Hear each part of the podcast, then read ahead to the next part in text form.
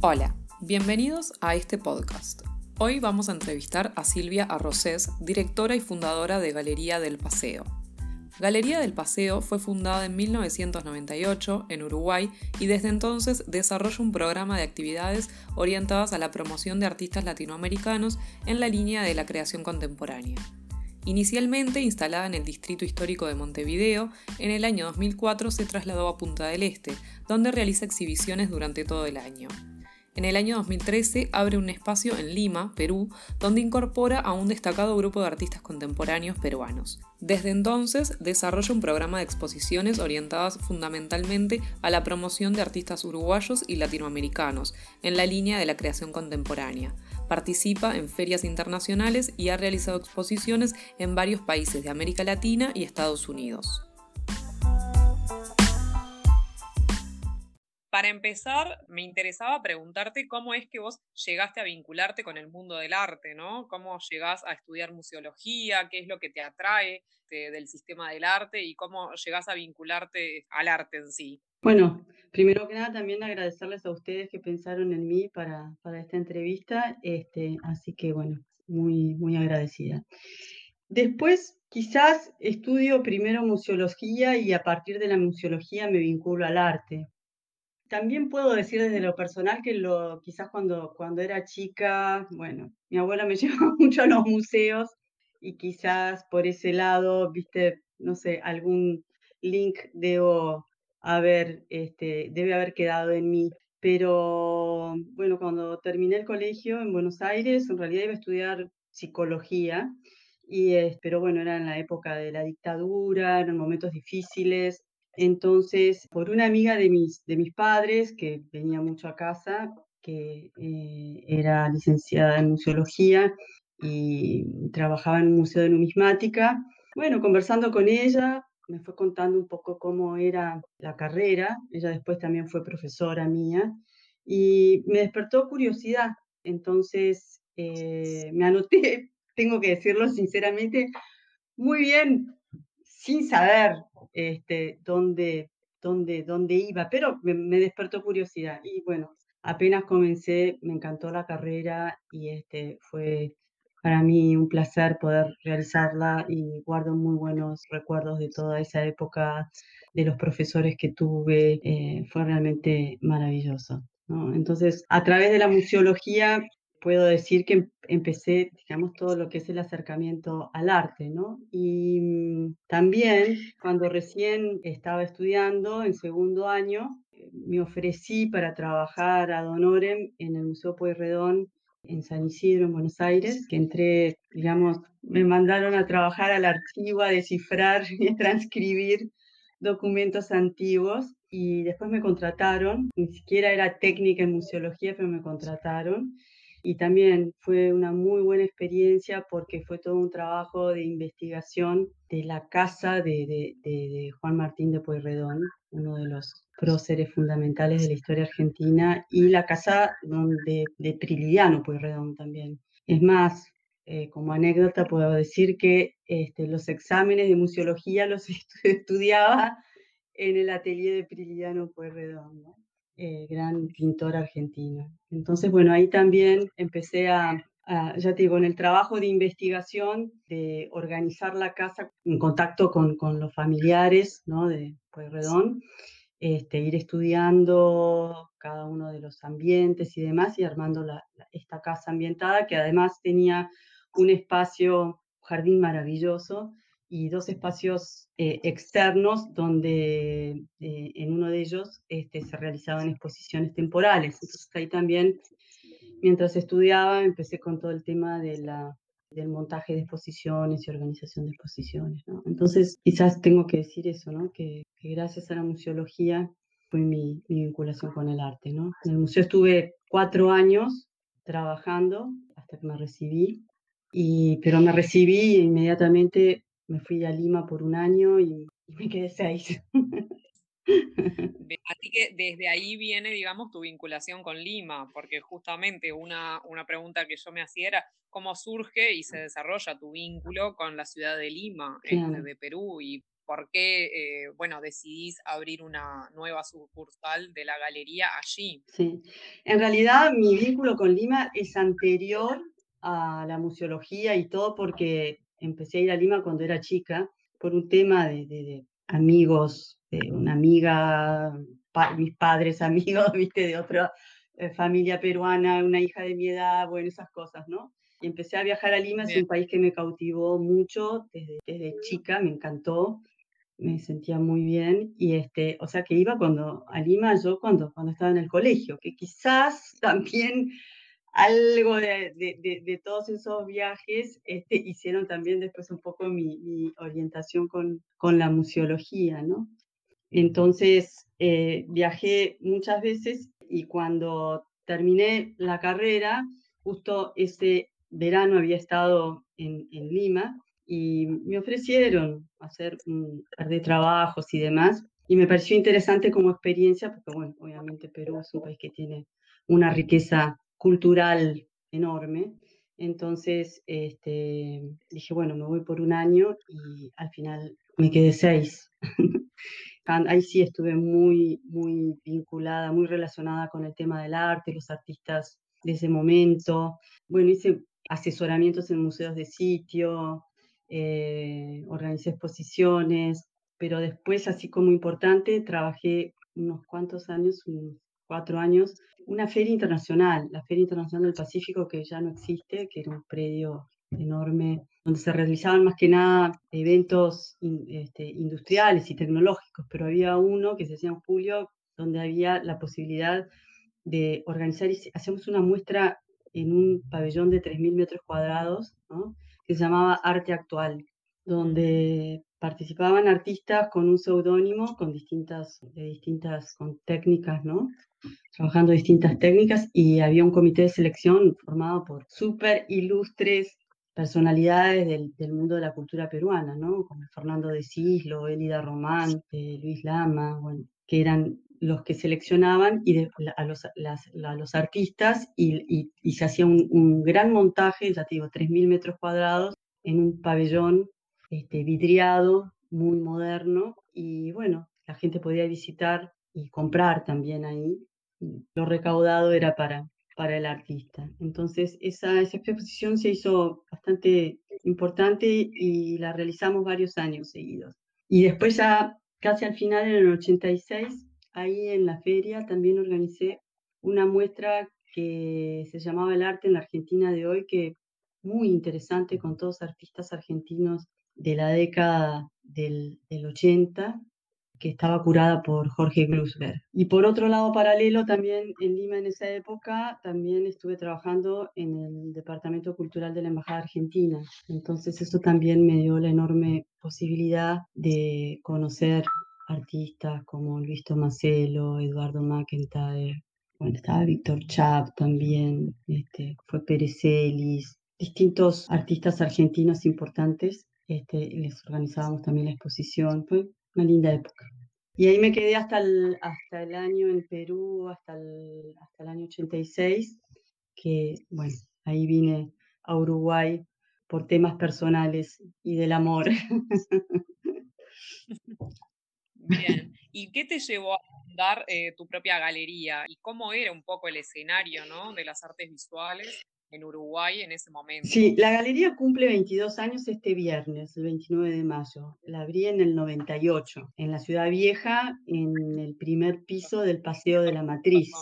En realidad cuando vine a Uruguay, bueno, primero tuve un periodo de adaptación, mi hija, tuve mi hija y demás, pero mis hijos, pero después, en el año, creo que fue 93, Luis Lama, que en, ese entonces era el director de la sala Luis Miró Quesada Garland, que está en Miraflores, que es una sala muy linda de exposiciones en, en Lima, me, me, dijo que, bueno, que hacía mucho tiempo que no se organizaba, no se hacía nada en Uruguay, de Uruguay, de arte uruguayo, porque yo no, organizaba algo, ¿no? Y, y, que me podían facilitar los marcos y demás. Entonces, bueno, de ahí salió la primer muestra que hice en Lima, después que ya me había, ya yo estaba viviendo acá en Uruguay, que se llamó 33 Orientales. estaba Ramos, Iturria, Clever Lara, este, Virginia Patrone, Álvaro Pemper, Amengual, todos los artistas de esa época, ¿no? Pro de esa época.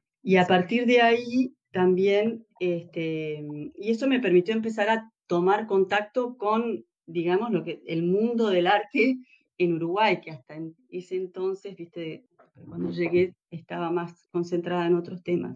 Y a partir de ahí se realizaron este, varias exposiciones en Perú, yo viviendo acá y trabajando en otra cosa, pero justamente coincidía mi trabajo con unos viajes a, Lima, entonces cada vez que podía organizaba algo de artistas uruguayos este, y que se, que se realizaban en, en, Perú y que contaban, digamos, con el apoyo de la Cancillería uruguaya, las obras iban por, por valija diplomática, era un trabajo que hice absolutamente ad honorem y, y bueno, que, que también fue muy lindo, muy interesante, porque eso fue lo que me permitió, digamos, tomar contacto digamos, con, con, un grupo de artistas uruguayos y, y, conocer más lo que estaba sucediendo en, en, Montevideo en esa época, ¿no? Que también era, ya era todo el, el, proceso post-dictadura, ¿no? Todavía cuando yo abrí la galería en, en la Ciudad Vieja no existía el Centro Cultural de España y el FAC. El FAC abrió creo que un año y medio después.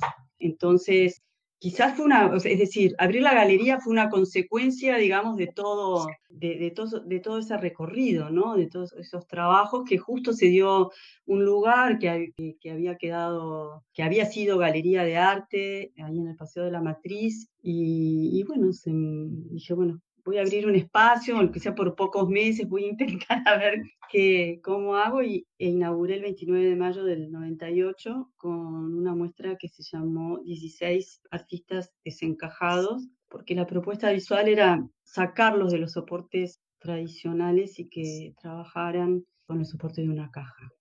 Fue una muestra eh, muy linda, vino muchísima gente, muchísima gente ¿de acuerdo? Y se vendió en aquella época también, era difícil, porque era un poco en ese momento una especie de, mosca blanca de los artistas contemporáneos que yo presentaba. Estaba Mengual, Anselmi, Claudia Anselmi, Javier Bassi, Beatriz Batione, Rita Fischer, Pilar González, eh, Ignacio Iturria, Diego Masi, Virginia Patrone, Roberto Piri, Jacqueline Bares, Martín Vergés, imagínate. Y a partir de ahí, bueno, armé un programa de, de, exposiciones, ¿no? Un programa de exposiciones anual, y ahí arrancó la Galería del Paseo en Montevideo.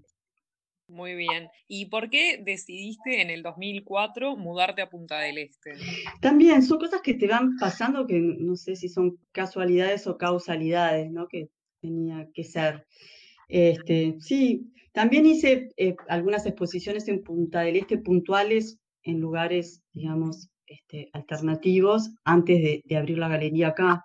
Pero también un verano que estaba aquí, que fue en el 2003, justo pasé por el lugar donde está la galería ahora, que era un ranchito, y antes estaba el Pollo Vázquez en este, en este mismo lugar, y el Pollo ya no estaba acá, estaba el dueño, el ranchito en las condiciones, digamos, bastante de deterioro, y no sé, este, fue un, vi como que había mucho movimiento, se estaba saliendo de también un poco de lo que había sido la crisis del 2001, 2002, y también aposté a hacer una propuesta acá en Punta del Este con los artistas que yo trabajaba, que también era diferente a lo que se mostraba en Punta del Este en esa época. Y en 10 días reciclé el ranchito con así sangre, sudor y lágrimas este, pero quedó, quedó lindísimo y se fue mejorando año a año porque, bueno, lo seguí alquilando y la propuesta funcionó, funcionó muy bien. Fue muy grato sentir la receptividad que quizás era mucho mayor a, a, la que sentí en Montevideo, ¿no? Que siempre en Montevideo, las, digamos, todas las exposiciones que hice, siempre vino mucha gente, siempre tuve muchísima prensa, ¿no? De verdad, tengo que ser justa con eso, este, siempre tuve una muy, muy buena receptividad en todo sentido, pero la venta siempre fue difícil, la venta fue difícil en Montevideo. En cambio, acá en Punta del Este era otro público también, un público internacional, ¿no? Ahora cambió todo, ¿no? Ahora está mucho más cosmopolita, ¿no? Bueno, es es otra historia. Pero en esa época, 2003, abrí la galería el primero de enero del 2004. Y estaba acá, funcionaba hasta después de Semana de Turismo y después volví a Montevideo, hasta que en el año 2008 se construyó este edificio y bueno, ahí decidí cerrar Montevideo y trasladarme definitivamente acá a, Punta del Este. Y bueno, ¿y cuándo fue que diste este puntapié final, digamos, de eh, también abrir otra sucursal de la galería en Lima? Si bien ya tenías todos estos todo este bagaje y toda esta experiencia y este vínculo claramente muy trabajado, ¿no? Tanto laboral como personal con la ciudad. ¿Cómo fue que dijiste que además, bueno, ¿no? Todo lo, que implica abrir una galería en otro país y cómo la llevas, digamos, trabajando en, las dos, en los dos lugares? Sí, fue un desafío importante, pero ya te digo, me sentía segura porque para mí Perú es mi segundo hogar, ¿entendés? Yo conozco, conozco Lima muy bien y desde hace muchísimos años. Como después de, que me vine a vivir a Uruguay, ¿no? Seguí haciendo exposiciones en Perú en los años 90 y después en, en y en el 2000 hice una muestra incluso de Anelo Hernández que fue increíble en, en, la sala cultural de la Municipalidad de San Isidro, que es una sala de exposiciones divinas donde se armó todo un diálogo entre Fernando de Cislo y Anelo Hernández. Fue una cosa mágica, total. Este, y eso fue en el año 2006. Y yo seguía haciendo exposiciones en, Perú. Pero en el 2010, Gastón Deló eh, me viene a visitar acá a Punta del Este y me dice que va a organizar una feria de fotografía en Lima y que quería invitarme, que era la segunda galería que invitaba, que la primera había sido Lucía de la Puente, una galería muy reconocida en Lima. Entonces le, dije que sí, que, que, me encantaba la idea y que además para mí iba a ser una excusa, ¿no? Como para ir a Lima todos los años, por lo menos una vez al año, ¿no? Y bueno, participé, sigo participando en, en, perdón, en Lima Foto desde el 2010. Eh, después Gastón y Diego Costa Peuser empezaron en el 2014, creo, 13, organizaron Park Perú Arte Contemporáneo y también eh, participó la galería eh, desde entonces. Ya iba dos veces al año. Entonces, una amiga mía que galerista Cecilia González, espacio muy lindo en Barranco, me comentó en uno de los viajes que yo estaba, creo que por Lima, Lima Foto, que estaba alquilando uno, un espacio de, de, su galería, que iba a poner como una especie de tienda museo y demás. Y le dije, Cecilia, ¿y si te lo alquilo yo? Porque también era algo manejable, ¿entendés? Iba a ser estar dentro de una galería donde ya había una infraestructura, entonces para mí era todo como mucho más fácil empezar. Y decidí como política para, para empezar y lo mantuve durante dos años, hice solamente muestras de artistas rioplatenses, un poco también como para no competir con, con las galerías locales, quería digamos, un poco también, y también para, para mostrar artistas que de repente no se veían tanto en esa época, ¿no? Entonces, la primera muestra que, inauguré, inauguré en diciembre del 2013 y se llamó la muestra Brillantes Uruguayos. ¿Por qué? Porque Brillantes Uruguayos era el título de una crítica que había salido en, los años 90 en una de esas exposiciones que, que yo había organizado en Lima. Y entonces este, me pareció interesante volver a utilizar el nombre porque además eran brillantes uruguayos todos los que participaban. Están Marco Maggi, este, Martín Sastre, Nelson Ramos, estaba Martín Vergés también, eh, y, Rita Fischer. Muy linda muestra también.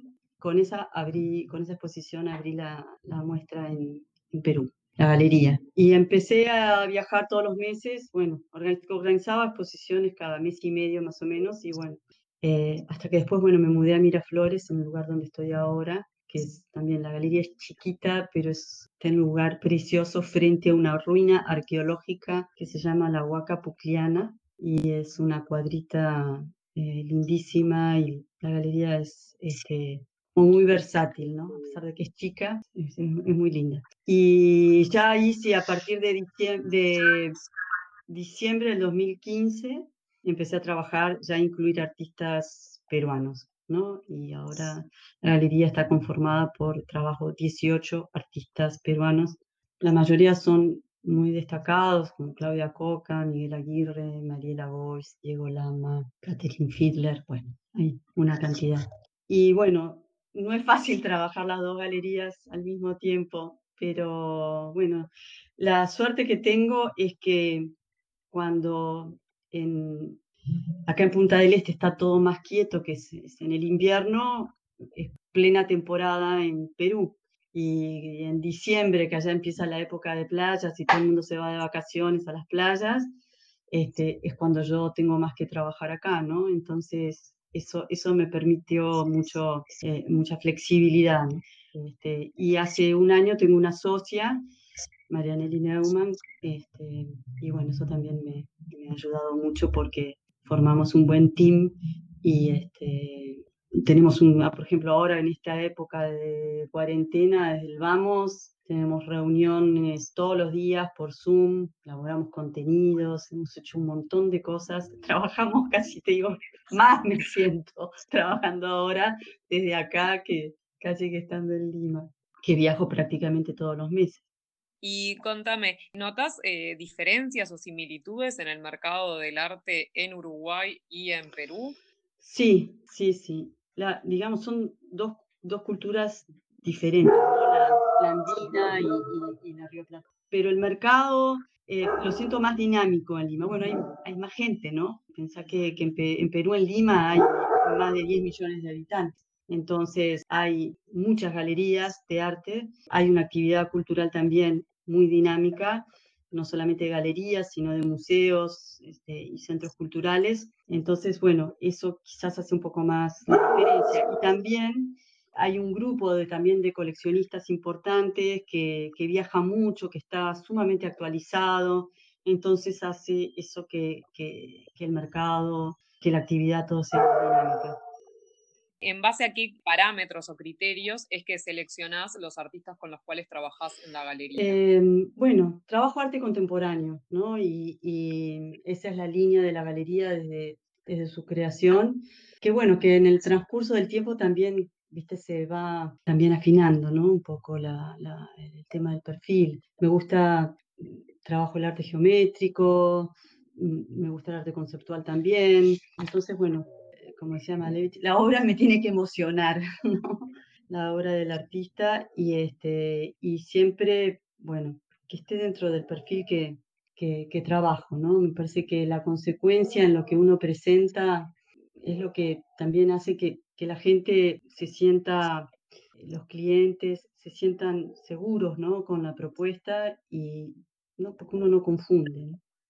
¿Y cómo es el trabajo eh, tuyo más cotidiano este, en el día a día con los artistas? Bueno, quizás en el caso de Lima es este, un poco más fácil porque son menos artistas y, también cuando estoy en Lima, los artistas están en, Lima. Acá estoy en Punta del Este y, si bien, bueno, tenemos contacto y demás, eh, tengo un, un, trabajo que es personalizado con los artistas, ¿no? A mí me gusta conversar, este, saber en qué andan, ver el tema de la obra que están haciendo, ir programando también las exposiciones o las salidas a las ferias, es decir, ir planificando una estrategia de trabajo con cada uno, es un trabajo personalizado y que es importante, ¿no? El, contacto.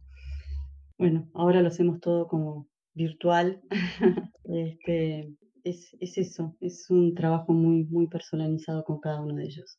Cuéntame cómo es, eh, por el otro lado, ¿no? Digamos, tu vínculo con el coleccionista y qué es lo que para vos hace a un coleccionista o, tal vez diferencias el coleccionista de aquel que nada más compra obras de arte o aquel que invierte en obras de arte? Personalmente me gusta el coleccionista que se toma su tiempo, ¿no? Para elegir para comprar, que investiga, que trata de acercarse al artista, que se informa. Es para mí el, coleccionista ideal. Pero por supuesto que, bueno, hay distintos tipos de coleccionistas y me parece que, bueno, que justamente un gran coleccionista es este tipo, ¿no? El, coleccionista que, que, está informado, que se, que se informa mucho antes de comprar una obra. Después, bueno, claro, por supuesto que tiene que ver el que arriesga, está el que, obviamente el ojo que tienen, ¿no? Como para descubrir también, para, para apostar por determinado artista, por determinada obra. Pero ya te digo, me parece importante eso, ¿no? El tema ese de, de la preparación previa antes de definir la compra de una obra. Y hay un trabajo también de, asistencia y de, digamos, de, formación del coleccionista por parte de la galería. Sí, he tenido coleccionistas que, bueno, de la primera época acá en Punta del Este, que puedo ver y constatar cómo ha ido eh, siendo su evolución, ¿no? Porque a veces, bueno, eh, son coleccionistas que compran un poco, a veces al principio un poco random, ¿no? Y después Exactamente. Cosa que cambió, o sea, cambia todo tanto, tan rápido. Ahora los coleccionistas viajan muchísimo a todas las ferias, hay tantas ferias, ¿no? Entonces, eso, eso los, los, va formando, van conociendo otros artistas, ¿viste?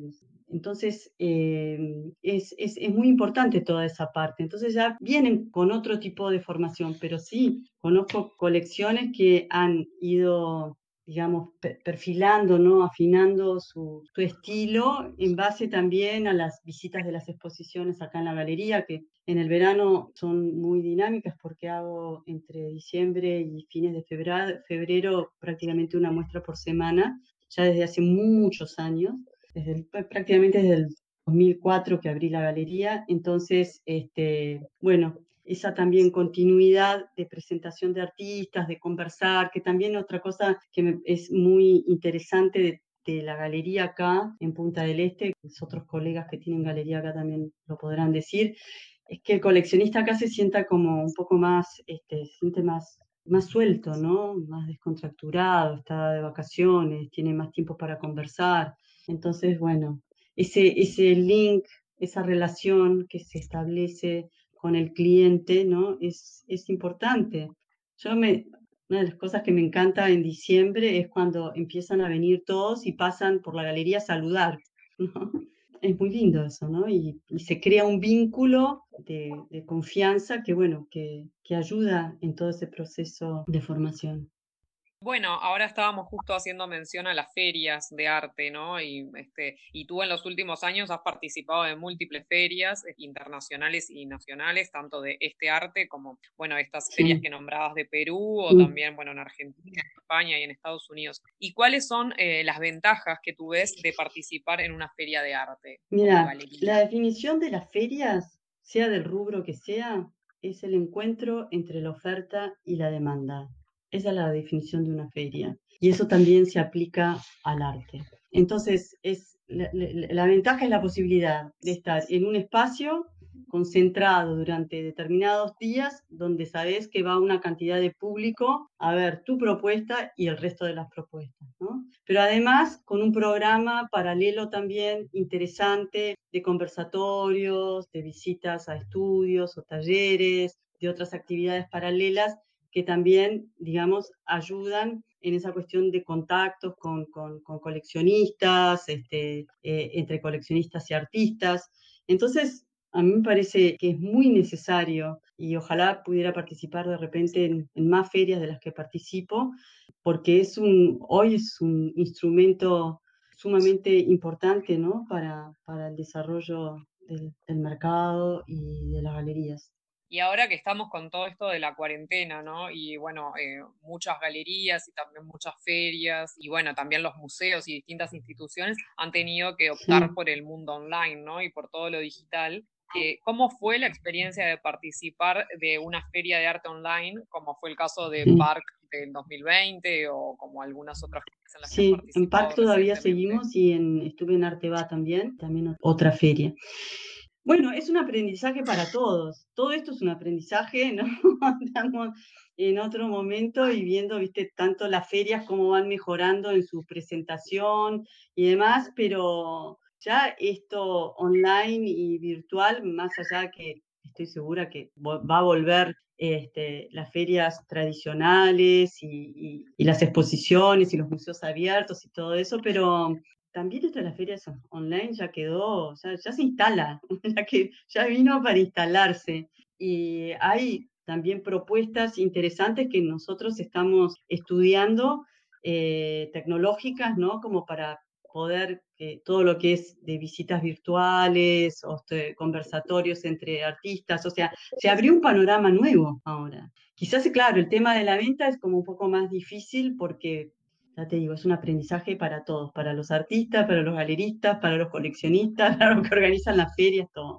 Pero no, no, no, no deja de ser interesante. Nosotros hemos tenido varias consultas y bueno, tenemos la intención de seguir participando en las ferias online y de ir mejorando ¿no? Las este, herramientas que permitan visualizar mejor lo que son las obras, este, las exposiciones, catálogos online y un contacto también con los coleccionistas de la misma manera, ¿no? Online. Y además creo que también empieza un momento de, tiene que haber colaboración, ¿no? De la colaboración entre galerías. Me parece que es el momento de, ver de qué manera se trabaja en conjunto y eso es muy importante. Creo que estamos en un momento para adaptarnos a, todo este cambio que, se viene, a ser creativos, ¿no? a estar sin miedos, quizás a dejar viejos dogmas y también a mantener, digamos, la, chispa de la, de la pasión encendida, ¿no? que eso es un poco lo que nos, nos lleva a seguir adelante, porque para mí el tema de la galería ha sido y es en estos 22 años un, un proyecto de vida.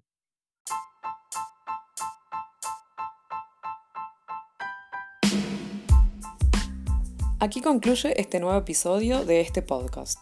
Agradecemos a Silvia Rosés por el tiempo que nos ha dedicado y sobre todo por compartir con nosotros su visión del mundo. Para nosotros es un placer poder contar con el generoso aporte de diferentes profesionales y amantes del arte. Asimismo, queremos agradecer a todos los que nos escuchan. Este podcast es para ustedes. Quedamos abiertos a sus consultas, comentarios o sugerencias. Pueden seguirnos en nuestras redes sociales, visitar nuestra página web o contactarnos a través de nuestro mail info.estearte.com.